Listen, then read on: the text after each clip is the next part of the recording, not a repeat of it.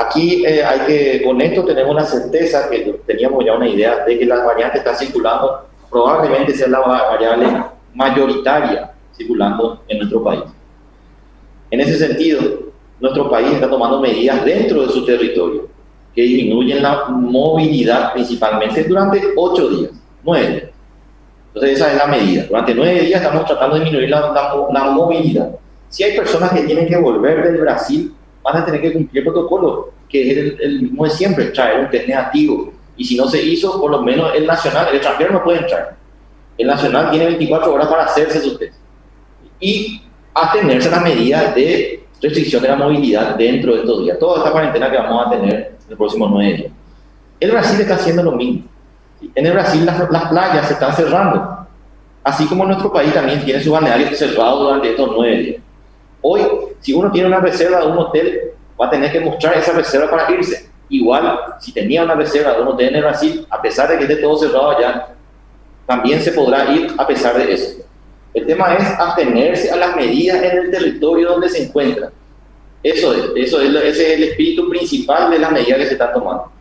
Hoy en día el riesgo de, enfermarse por la variante brasileña es el mismo de un lado y otro lado del mundo.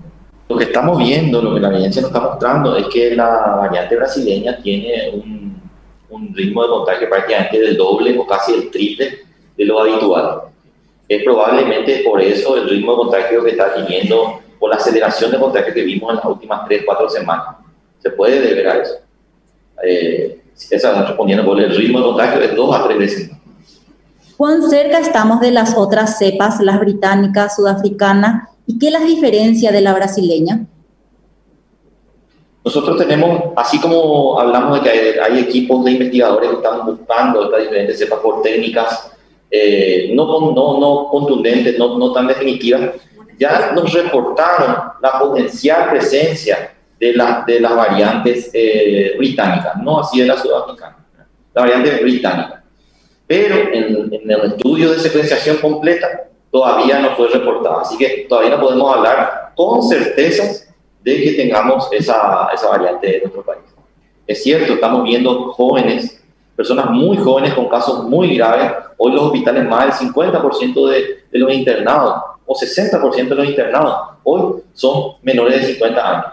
Entonces, eh, esto se puede deber a, a, a las características de la variante Puede ser, no es, no es, no es tan categórico, pero puede ser, porque generalmente la epidemia empieza a mostrar su peor cara en los jóvenes y luego se va extendiendo eh, a las demás edades.